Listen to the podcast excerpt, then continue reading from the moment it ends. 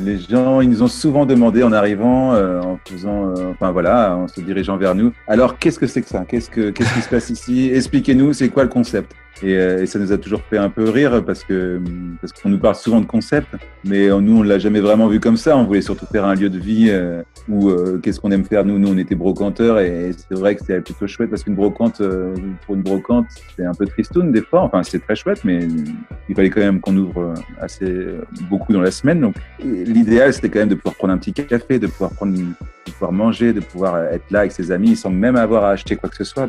Donc donc non, les gens se demandaient souvent c'était quoi le concept, ouais, mais euh, mais il y en a pas. Euh, le concept, c'est juste, euh, l'idée, c'est juste de faire un endroit assez, assez magique, quoi. Alors, je suis Benjamin. J'ai monté avec mes amis la brocante Alaska, brocante et snack. Je suis brocanteur. Salut Benjamin. Salut Vincent. Comment tu vas? Bah, Ça va pas mal. On est content de, réouvrir la boutique. Et ça fait plaisir de, de, voir des têtes et de voir la boutique revivre un peu, de voir les lumières, remettre l'espace en valeur et tout ça, c'est agréable. Bon, j'ai pas la chance d'être à Rennes aujourd'hui dans ton lieu, ta brocante euh, slash euh, restaurant, euh, mais on va prétendre qu'on y est si tu veux bien le temps de cet épisode. Où est-ce qu'on se trouve là géographiquement? Alors là, on se trouve pas très loin de la gare. On est quand même assez central finalement, mais dans une rue qui est pas mal chargée d'histoire dans, Rennes. C'est une très longue rue. Notre rue donne directement sur le lycée Émile Zola et donc de l'avenue Janvier et on part vers l'est de Rennes.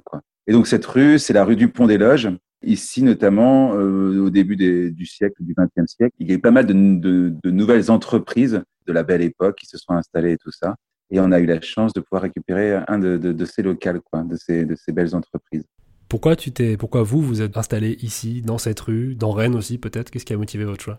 Eh ben, on est des Rennais, hein, ça fait un moment. Moi, ça fait 20 ans que j'y suis il faut vraiment euh, dire que notre lieu, c'est lui qui nous a fait finalement, parce qu'on regardait les, les, locaux comme ça sans trop y croire, parce qu'il nous fallait quand même du mètre carré, et Rennes, c'est assez cher. Et on est tombé sur cet endroit qui nous a complètement motivé à le faire. On aurait pu visiter pendant des années des trucs en disant euh, juste un, doux rêve, quoi. mais ce lieu nous a obligés à, à nous y installer. Depuis quand c'est chez vous? Eh bien, ça fait depuis mars 2017, si je ne dis pas de bêtises. Non, je ne dis pas de bêtises, c'est bien ça, ouais. Tu sais ce qu'il y avait avant que vous vous installiez? Et oui, et c'est ça qui est très chouette euh, dans cet endroit, c'est que euh, on est arrivé nous pour la visite la première fois. Il y avait un faux plafond, c'était des bureaux, c'était une pièce d'un peu près 90 mètres carrés, euh, de carrelage blanc, de murs blancs, au milieu un poteau et un faux plafond avec des, des dalles lumineuses. Enfin voilà, tout ce qu'un bureau est. donc aucun charme, mais moi je suis de la famille dans le bâtiment et j'avais et je me suis dit sur ces dalles, enfin en tout cas au-dessus de ces dalles, il y a sans doute quelque chose. En tout cas, il y a forcément un peu plus de plafond. Donc, on est allé, regarder ce qui s'y passait. Et on a donc redécouvert cet endroit. Donc, 4 mètres 40 euh, de hauteur, finalement. Et euh, au bout de ce poteau, euh, des superbes têtes de lion dans du stuc et tout ça. Et tout autour, notamment aussi du local, séparé en quatre espaces, euh, qui a des lions à chaque bout de, poutre. Euh, et donc, c'est l'ancien local du garage, euh, du garage de la concession Peugeot du début du siècle à Rennes. La première concession Peugeot de, de Rennes, où les premières voitures ont été installées. Mais euh, il y a aussi un autre truc, c'est qu'au sol, on avait donc du carrelage et euh, évidemment, en voyant ce qu'il y avait au-dessus, on disait que c'était forcément pas ce carrelage qui était d'origine. Donc, on a commencé à l'enlever et on a retrouvé aussi un sol en granito, terrazzo, magnifique euh, de la famille Odorico. Et donc, on en est, on a, on a travaillé pendant deux semaines tout gratter pour récupérer ça et pour récupérer finalement le local quasiment dans son état d'origine. Oh, c'est une vraie, une vraie fouille archéologique, une vraie rénovation. Alors revenons sur le seuil. Je vais rentrer, on va rentrer. Qu'est-ce qu'on entend quand on passe la porte de la boutique? Eh bien, en général, euh, en tant qu'ancien musicien, j'ai très envie qu'il y ait toujours de la bonne musique à passer. Et on entend euh, évidemment euh, la cuisine qui est ouverte dans la boutique. Et puis, il n'y a jamais énormément de monde, sauf le midi, donc en fin de journée. Donc, c'est toujours assez calme. On entend bien la musique, souvent du jazz ou ou des musiques un peu expérimentales, ou petite pop des années 60 et tout ça. On utilise pas mal la radio, euh, radio qui, qui est un super site, euh, une super radio qui euh, nous permet de choisir la décennie, le pays. Donc, on est souvent avant les années 60 aux États-Unis, en France, en Angleterre, en Inde, au Japon ou ailleurs. Quoi. Et ça nous permet d'avoir une bande son assez originale. Et voilà, qu'on essaye euh, surtout que les gens soient euh, bien et que soient reposés dans ce lieu euh, qui est assez magique. Justement, si la boutique, si on parle de son et de musique, si la boutique était un son ou un style musical, par exemple, qu'est-ce que ce serait? Ouais, ce serait du jazz, ouais, je pense, ouais. Jazz des années 50, 60, du Miles Davis, du Chet Baker, de leur période costard, quoi. Si tu devais chiner quelque chose qui ressemble à la boutique, on imagine, hein, parce que alors soit tu l'as déjà fait, euh, ou soit voilà. ouais, j'espère l'avoir déjà fait, ouais. À quoi, à quoi ça ressemblerait cette boutique si elle était sur euh, dans une brocante quelque part euh, Ce serait quoi? Je sais pas, quelque chose de pas forcément utile, quelque chose qui ferait penser évidemment à cette époque du, du, du début du XXe ou de l'après-guerre. C'est les deux périodes que j'aime particulièrement. Non, mais on est, on est un peu fan de lampes, donc il y a des très belles lampes faites après-guerre souvent, puisque avec la reconstruction, c'est passionnant euh, les designers français ou autres se sont donnés à cœur joie pour, euh, pour euh, faire des objets qui pouvaient aller chez, chez tout le monde à des prix assez corrects. Enfin, c'était aussi l'avènement de nouvelles, de nouvelles industries et tout ça. Donc, donc ouais, je dirais une belle lampe. Une lampe, il y en a une que j'aime beaucoup, une lampe jumeau en ce moment qui est attribuée à Hélène Gray. je, je ne mettrai pas ma main à couper, mais en tout cas, ça serait celle-ci, je pense. Et elle ressemble à quoi? Puisque nous, on est aveugle, là, on voit rien. Ouais, je sais bien. Elle ressemble à une belle lampe de bureau, noire et dorée en plus. Enfin, c'est celle qu'on a en ce moment à la boutique. Et donc, qui reprend un peu le logo euh, d'Alaska, les couleurs en tout cas. Elle ressemble à une. Elle est très élégante, elle est, assez féminine. Elle a des belles formes euh, qui peuvent rappeler les dessins euh, des femmes, comment elles étaient représentées à la belle époque, on va dire, ou plutôt euh, dans l'époque Art déco. Donc ça serait, ça serait un peu ça, ouais. Est-ce qu'il y a un, objet qui a ou qui a eu une histoire particulière dans la brocante? Il y en a eu pas mal. Hein. C'est ça qui est, génial dans, ce métier, justement, c'est que que ce soit l'histoire euh, de l'objet en, soi chez les gens ou l'histoire après ou notre histoire pour l'avoir déniché, euh, ça peut être pas mal de choses. Alors quel est l'objet qui a le plus d'histoire Notre histoire personnelle, c'est difficile. C'est mon collègue Jacques euh, qui me voit toujours euh, acheter des trucs un peu d'anatomie et tout ça, et qui, qui regarde et qui euh, découvre ça un peu quand je ramène des trucs, et ça lui donne un peu l'eau à la bouche. Et puis pour me, je sais pas si c'est pour me faire plaisir ou pour se faire plaisir à nous deux. la dernière fois au Mans, il est tombé sur un Belge. Donc le Mans, c'est un grand déballage de professionnels qui a lieu tous les mois. Moi, je passais parce qu'on se sépare quand même dans ce grand déballage.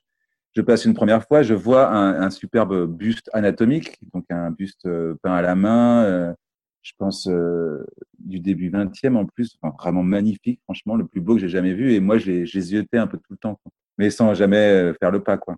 Et le, prix était trop pour moi, enfin bref, peu importe. Et c'est donc mon collègue Jacques qui passe peut-être euh, dix minutes plus tard et qui finit par le prendre. Et, et donc, il trône à la boutique et c'est franchement une des plus belles pièces qu'on ait eues. Et ce qui est assez drôle, c'est que finalement, même quand on est séparés, on, on flash sur les mêmes objets. Je, je soupçonne de l'avoir pris un peu pour me faire plaisir aussi. Du coup, dans un binôme, c'est assez chouette parce qu'on se prend des pièces, on s'influence l'un et l'autre, on prend des pièces parce que l'autre aime ça aussi. Et c'est un peu l'histoire de notre couple de brocanteurs aussi qui se reflète un peu là-dedans. C'est se nourrir de, des idées et des goûts de l'un et de l'autre. Et cet objet-là, il, a, il est assez dingue parce qu'il est magnifique maintenant dans la brocante et c'est une pièce un peu de musée. Quoi. Et puis c'est chouette ce que tu dis sur les objets notamment parce que je pense qu'on n'a pas tous la même conception de l'histoire d'un objet. En fait, il n'y a pas forcément une histoire, il y a des histoires d'un objet. C'est ça que tu disais. Hein? Ouais, surtout, il y a, y, a, y a, plusieurs étapes. Quoi. Nous, il y a déjà la recherche. Et après, il y a aller arriver chez des gens, chez des particuliers, des fois. Alors, euh, c'est pas toujours, on fait ça aussi souvent chez les professionnels, mais c'est aussi euh, à la rencontre avec une personne. C'est souvent aussi dans un contexte euh, assez particulier. malheureusement, les objets, quand, quand les gens s'en séparent, c'est souvent suite à un décès ou quelque chose. Hein. Ça arrive quand même, je dirais que c'est quand même plus de la moitié des, particuliers quand, on va, quand ils nous appellent pour quelque chose. Donc il y a toujours une rencontre, il y a toujours euh, l'objet qui est là, qui a l'histoire, qui raconte la vie euh, d'un peu de la personne. Enfin, on, est là aussi pour écouter. Je pense que Jacques et moi, on a cette sensibilité pour prendre le temps aussi et pas être que des marchands, même pas du tout. C'est pas ça qui nous a motivés pour faire ce métier et qui nous fait et qui nous fait l'aimer en tout cas. Donc on aime beaucoup euh, passer aussi ce moment, un peu de deuil aussi, un peu. Alors ça c'est le côté un peu triste, mais aussi souvent joyeux aussi, où on se remémore, des, où il se remémore des, souvenirs, et puis l'objet, euh, où il a été pris, euh, tous les souvenirs qui vont avec, où il a été acheté à l'époque, dans quelle main il est passé, s'il a plusieurs histoires, et souvent c'est assez chouette de parler avec les particuliers de ça. Et nous, c'est un des trucs qu'on adore. Alors, il y a la petite histoire et puis il y a la grande histoire aussi, quoi. C'est-à-dire qu'au-delà de l'histoire de l'objet chez les gens, il y a aussi l'objet dans l'historique, dans, l'histoire des arts, dans et tout ça, quoi, enfin, dans, dans l'art ménager et tout ça. Euh, ce qu'il dit sur un designer, ce qu'il dit sur une entreprise, ce qu'il dit sur euh, euh, là où il a été fabriqué, ce qu'il dit sur son utilité aussi. Donc c'est vraiment passionnant la brocante. Je reprends le fil de mon exploration. On a franchi le seuil, je vais te demander de nous faire visiter le lieu si tu veux bien. Mais je reviens en fait que nous, enfin moi et, les auditeurs, on, est complètement aveugles puisqu'on a que le podcast. Et donc j'aimerais que tu nous expliques ce qu'on sent, ce qu'on ressent à l'intérieur dans notre cheminement jusqu'à toi ou jusqu'à Jacques. Là, on arrive, on est à l'extérieur, on rentre et on découvre, si on pense à lever la tête, on, découvre tout d'un coup un lieu assez majestueux qui est très haut de plafond. Donc. Et donc, toute euh, la première couche, ce sont les meubles, c'est la cuisine. Et puis au-dessus, c'est vraiment euh, un plafond euh, blanc avec ses moulures et, ses, et, là on est vraiment dans un truc assez impressionnant je pense quand on rentre enfin pour moi en tout cas et directement là on tombe sur la cuisine des filles qui est contre le mur à droite euh, où on a installé un, un, comptoir qu'on a à la fois euh, chiné chez un ancien photographe de Rennes avec une belle vitrine qu'on a trouvée dans un commerce à Alençon. On leur a fait une, une, cuisine un peu de briques et de broc, tout en respectant évidemment toutes les règles sanitaires donc un peu de formica pour le rangement, euh, un peu de déco vintage ou, euh, ancienne ou d'antiquité euh, qui, qui, les met aussi en valeur. Donc là, quand on rentre tout de suite, on a, on a les filles qui sont là, qui cuisinent, et on a cette bonne odeur de cookies là à cette heure-ci. Et ensuite, on a face à nous, on a fabriqué une belle verrière avec des, des, des anciens verres cathédrales et des anciennes portes d'église très inspirées Art déco. Et voilà, donc là, c'est vraiment ce qui se passe sur la droite. Et après, quand on se retourne là vers la gauche, on a le, bordel de la brocante. On a, on a des chaises, on a des tables pour que les gens viennent s'installer. Bientôt, j'espère qu'on pourra les remplir. Donc, on a plusieurs petits îlots comme ça de tables et de chaises euh, qu'on a chinés euh, dans nos aventures. Et euh, des objets un peu partout, et des petits meubles, des petites commodes, des petits classeurs, des beaux fauteuils, des chaises qu'on a accrochées là sur le mur à droite. Euh, on a quatre chaises qui trônent, c'est souvent les plus belles, qui sont euh, sur le mur. Quoi. Donc, euh, il y en a une qui doit être là à tout d'un coup 3 mètres de, haut. Quoi. Enfin, il y en a deux qui sont à 3 mètres de haut et, deux autres qui sont un peu plus basses. On a quand même pas mal de bordel. Hein. Je crois que c'est une vraie brocante. Et c'est ça qui est chouette et qu'on a envie de garder aussi, c'est que c'est pas non plus hyper léché. On a envie de garder hein, ce côté un peu, un peu fourre-tout quand même, même s'il faut qu'on fasse attention parce que la, place arrive à manquer assez vite. Mais, mais voilà, on a des petits trucs de, de, mémé, on va dire, entre guillemets. On a un peu de formica, des choses un peu de designer et des choses de, un peu plus luxueuses. Quoi. Enfin, on essaie de, vraiment, euh, pas d'en avoir pour tous les goûts, mais mais euh, c'est parce que c'est nos goûts avant tout. On veut s'attacher à, ce que ça soit ça, mais qu'il y en ait aussi pour tous les, portefeuilles. Ce que j'aime bien, c'est que j'avais lu un article quelque part euh, où à un moment euh, était mentionné une odeur de chou. Enfin, ça m'avait, je m'étais vraiment dit, ok, il y a vraiment un, truc visuel et d'odeur. Je pense que les sens sont un peu, un peu saturés ou en tout cas très très éveillés. Ouais, alors le chou, c'est pas l'odeur que je préfère, quoi, mais c'est vrai que ça arrive de temps en temps. Les filles adorent, adorent cuisiner ça, et c'est vrai que ça donne, c'est dans la salle, elle est vraiment ouverte, elles sont avec nous, donc des fois, il y, a un peu de boucan de machines et tout ça. C'est très chouette pour le mixeur et tout. on est vraiment dans la cuisine, quoi, en même temps, quoi. Et, euh, et on a ces odeurs hein, de chocolat, de chou, de, de tarte, de tout, quoi, de crumble. Euh, et, et, on a le bruit des, des, gens qui discutent dans un coin. C'est vraiment euh, assez agréable, c'est assez doux en fait comme ambiance. Alors là, on arrive à toi. Salut. Salut. T'as toujours su que tu voulais être brocanteur? T'as toujours fait ça? Pas du tout, pas du tout. Non, non, non, c'est vraiment. Euh, c'était une nécessité. En fait, j'étais musicien avant. Et quand j'avais un peu fini avec la musique, en tout cas d'un point de vue professionnel, on va dire, c'est un milieu assez particulier aussi. Je savais pas trop quoi faire. Et je me suis mis à vendre mes propres affaires que j'avais chinées. Et ça, ça s'est mis euh, comme ça dans ma tête au fur et à mesure. Et c'est devenu. En fait, c'est vraiment. C'était, c'était pas une passion à la base. Et ça l'est devenu au fur et à mesure, quoi. C'est vraiment plutôt un accident de la vie, je dirais. J'ai pas de famille brocanteur, mes parents aiment bien ça, euh, mais sans plus. Enfin, on n'a pas vraiment le, la fibre. Après, étant musicien et n'ayant pas beaucoup de thunes, il a toujours fallu chiner un peu. Et, euh, et voilà, c'est un peu comme ça que ça s'est fait, quoi. De fil en aiguille, comment naît ce projet-là? Ben, en fait, il naît par le fait que tout d'un coup, en faisant ça, en commençant à vendre ses affaires, euh, des belles choses euh, dont il fallait se séparer, ne serait-ce que pour payer son loyer, ça m'est venu aller, ça nous est venu avec Jacques aussi. Lui, il n'était pas dans la même situation que moi, mais il, il chinait beaucoup, il aimait ça de toute façon. Lui, c'est vraiment un passionné. Euh, c'est pas toujours grave de pas se faire des sous sur un, objet et tout ça. Il aime, il aime surtout rencontrer du monde et, et la vie de brocanteur, ça, ça, ça lui plaît énormément. Et en fait, c'est l'expérience, quoi. C'est vraiment tout d'un coup euh, se dire, euh, il faut avoir le goût des choses. Je me suis toujours dit qu'il fallait que je chine ce que moi je mettrais chez moi. Donc, au fur et à mesure, euh, on découvre d'autres choses. On va voir aussi d'autres brocanteurs qui nous parlent de, de designers ou de, ou de créateurs d'entreprises d'époque qui ont fait des chouettes choses, de techniques, d'objets qui ont des histoires. Donc tout ça, ça éveille la curiosité et au fur et à mesure, ça rentre dans la tête et je découvre. Et puis c'est un monde sans fin parce que il y a, y a certes le mobilier, il y a les objets, il y a les bijoux, il y a, la peinture, tout l'art décoratif finalement. quoi. C'est sans fin et, c'est aussi euh, l'histoire, euh, la grande histoire et euh, l'histoire de l'industrie. Donc, c'est des techniques aussi, c'est passionnant, quoi. La poterie, évidemment, la céramique.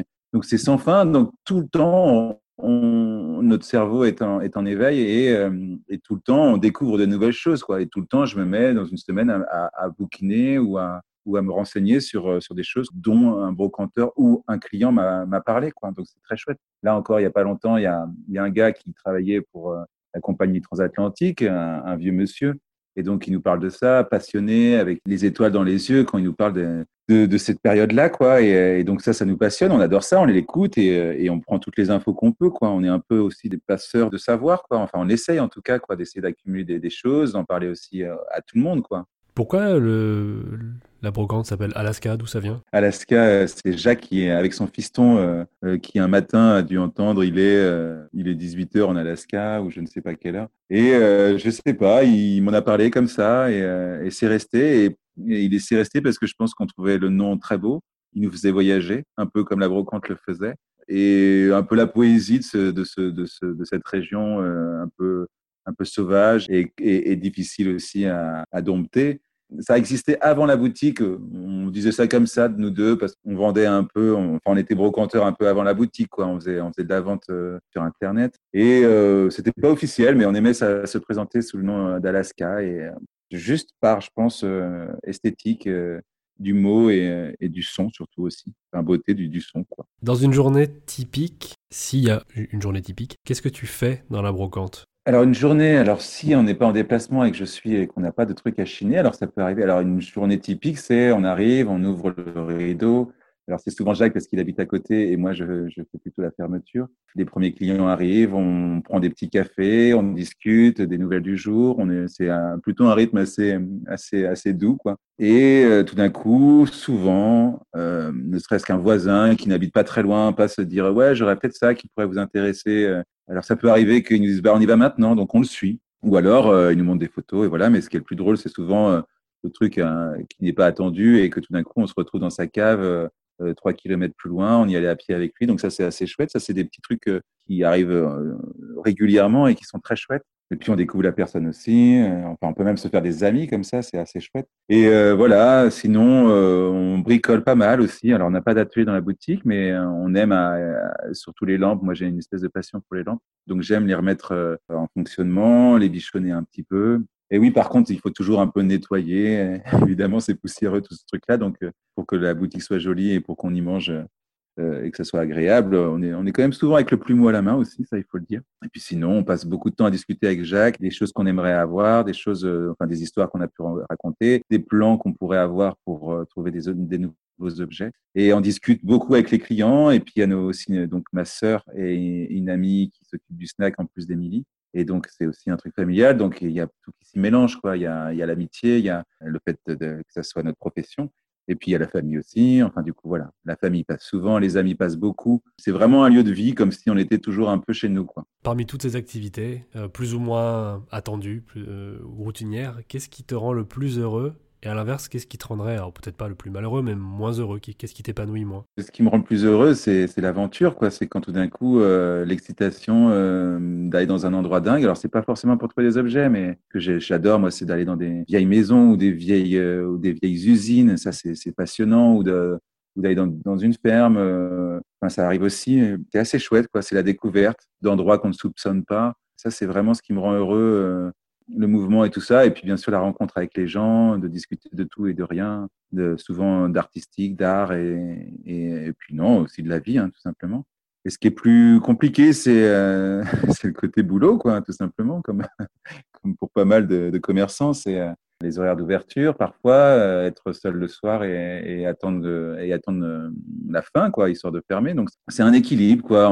Il est, plutôt pas mal. On a ce côté aventure et tout ça, et on a ce côté aussi un peu cosy où on se retrouve dans cet endroit euh, vraiment magique, où on s'y sent bien, quoi. De toute façon, je m'y sens toujours bien. Je m'installe, je peux m'ennuyer là-bas en me disant que ça reste super. On essaie de faire beaucoup d'activités aussi. On fait des petits concerts, on fait des petites expos, on fait des petits, euh, des petits cafés philo. Tout ce qu'on peut faire, euh, on le fait. Quoi. Dès qu'on nous propose quelque chose, on est plutôt partant en général. On a fait du théâtre aussi, on a fait du yoga. Et c'est tout ça aussi qui nous anime, c'est les rencontres, ce qu'on peut y faire. Et que le local, en fait, il appartienne euh, un peu à, aux Rennais qui, qui veulent l'investir.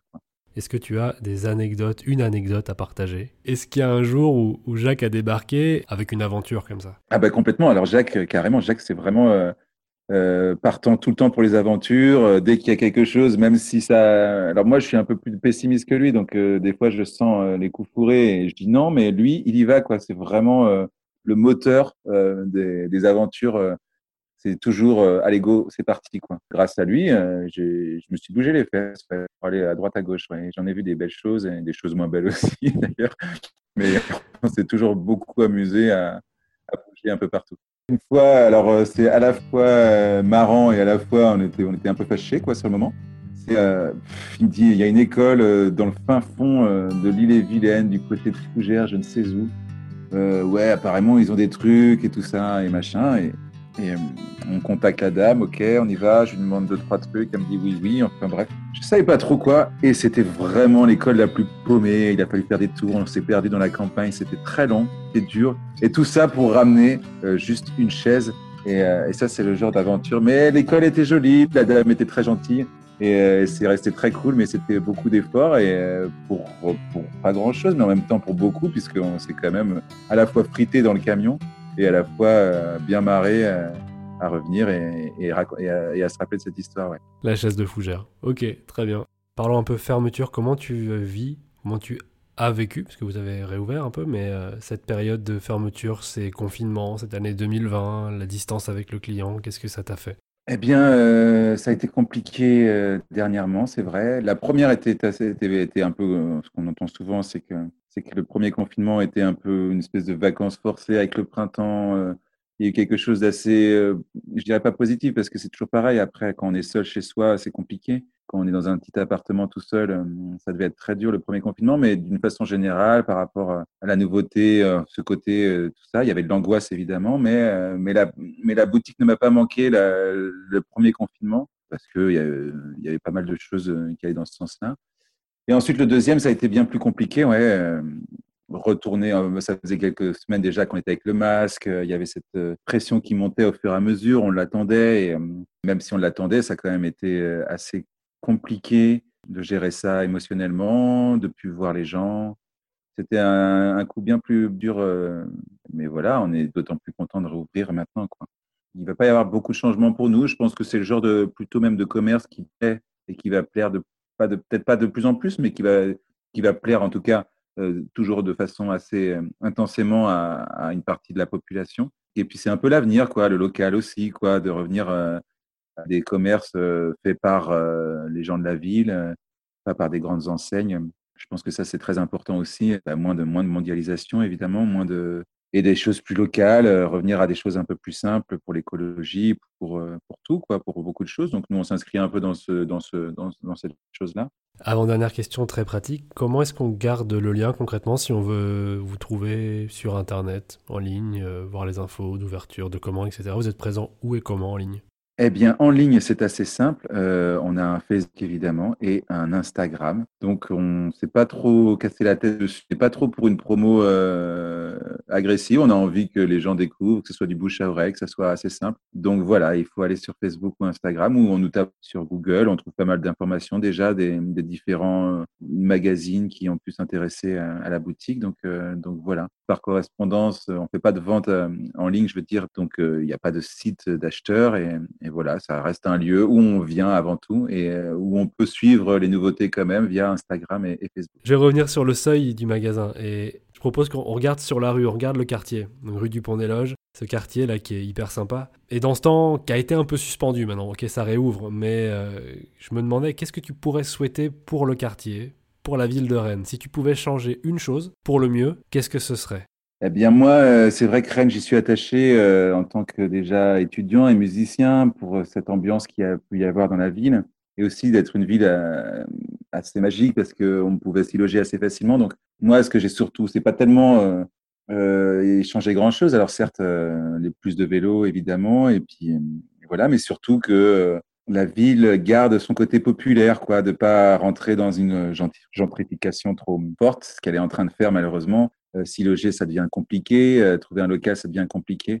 Euh, Rennes devient, a toujours été un peu une bourgeoise, mais là, ça devient autre chose. Et j'aimerais, j'aimerais continuer à voir Rennes comme je le voyais quand j'avais 20 ans en arrivant, c'est-à-dire un peu, un peu un mélange de, plein de choses, quoi. Et, voilà, aussi que les quartiers populaires puissent aussi rentrer un peu plus dans le centre-ville. Est-ce que j'ai pas l'impression que ça soit le cas? J'aimerais ça pour Rennes que ça devienne une, une vraie ville aussi, enfin qu'elle garde ou alors qu'elle retrouve, euh, mais c'est compliqué. Euh, quelque chose d'accessible et de, et de naturel. Quoi. Ok, je comprends. Donc je suis sur le seuil, je vais sortir. Où est-ce que je vais maintenant? Eh ben, C'est super dans notre, dans, notre, dans là, où, euh, enfin, qui est assez grande finalement. Donc d'un côté, si on va à droite, on tombe sur un bras de la Vilaine et c'est assez charmant. On se croirait pas à Venise, mais en tout cas c'est le coin Venise de Rennes, où il y a un bel, un beau bâtiment euh, de Mayol qui a fait les tours des horizons, donc, euh, donc un peu d'architecture et tout ça, même dans la rue, avec cette petite ambiance du, bras de, la Vilaine et des vieux hôtels qui traînent. Donc ça, c'est à droite, c'est assez chouette. Où il y avait aussi les anciens ateliers Odorico et euh, donc tout ce truc de la mosaïque aussi à Rennes qui est vraiment dans notre secteur. Et ensuite, sur la on a surtout nos voisins où il y a la vie tous les soirs. Euh, c'est le bar du Hibou euh, qui fait l'angle là et qui est juste à côté de nous, avec qui on, avec qui on entretient une relation privilégiée. Et, euh, et, voilà, donc euh, quand on sort de Alaska, on peut surtout aller au bar à côté. Alors, euh, ça sera pour bientôt, évidemment, je, je, je l'espère. Et ça, c'est vraiment aussi plus, et, c'est vraiment euh, aussi la magie aussi de l'endroit. C'est aussi que eux soient là, ça n'a pas de prix. Alors, en admettant qu'ils veuillent bien mourir à leur porte. Pas pour ce soir, en tout cas. non, pas pour ce soir. Mais quelle question est-ce que je pourrais leur poser de ta part? Eh bien, quelle question? Eh bien, euh, alors Jean-Louis, euh, un des propriétaires du lieu, euh, nous achète quasiment toutes nos lampes. C'est un énorme collectionneur de, lampes. Et je voulais savoir, je voudrais lui demander si euh, s'il pouvait, euh, enfin je veux dire quand il en aura marre, bah voilà, s'il pouvait penser à moi pour que je les rachète. Alors évidemment à un prix modique. Je lui demande pas mal de choses, je suis au courant de pas mal de trucs, mais mais non. Ah oui, c'est quand est-ce qu'il voulait s'associer avec nous pour ouvrir Alaska le soir, quoi, pour s'occuper du restaurant le soir, quoi, parce que moi, j'ai pas le temps, j'ai la flemme, personne veut le faire. Donc, euh, si, pouvait prendre ça en main le soir euh, et s'occuper aussi de ça, quoi, euh, franchement, ça pourrait être pas mal. Moyennant euh, quelques lampes par mois, gratuitement. voilà, quoi. Enfin, lampes, voilà, quoi. après, on, on, on se débrouille, quoi. Merci, Benjamin. Mais de rien, Vincent, avec plaisir. C'est un plaisir de, de, de, de parler de tout ça. Merci d'avoir écouté cet épisode d'Ici vous êtes, le podcast qui met en valeur celles et ceux qui rendent meilleur votre quartier, votre ville, votre quotidien. Pour soutenir le projet et me permettre de continuer, merci de suivre Ici vous êtes sur Facebook et Instagram, de laisser les commentaires partout où vous le pouvez et de parler du podcast autour de vous. Et n'hésitez pas à m'écrire sur les réseaux pour me dire où je devrais aller balader mon micro. Merci encore et rendez-vous au prochain épisode.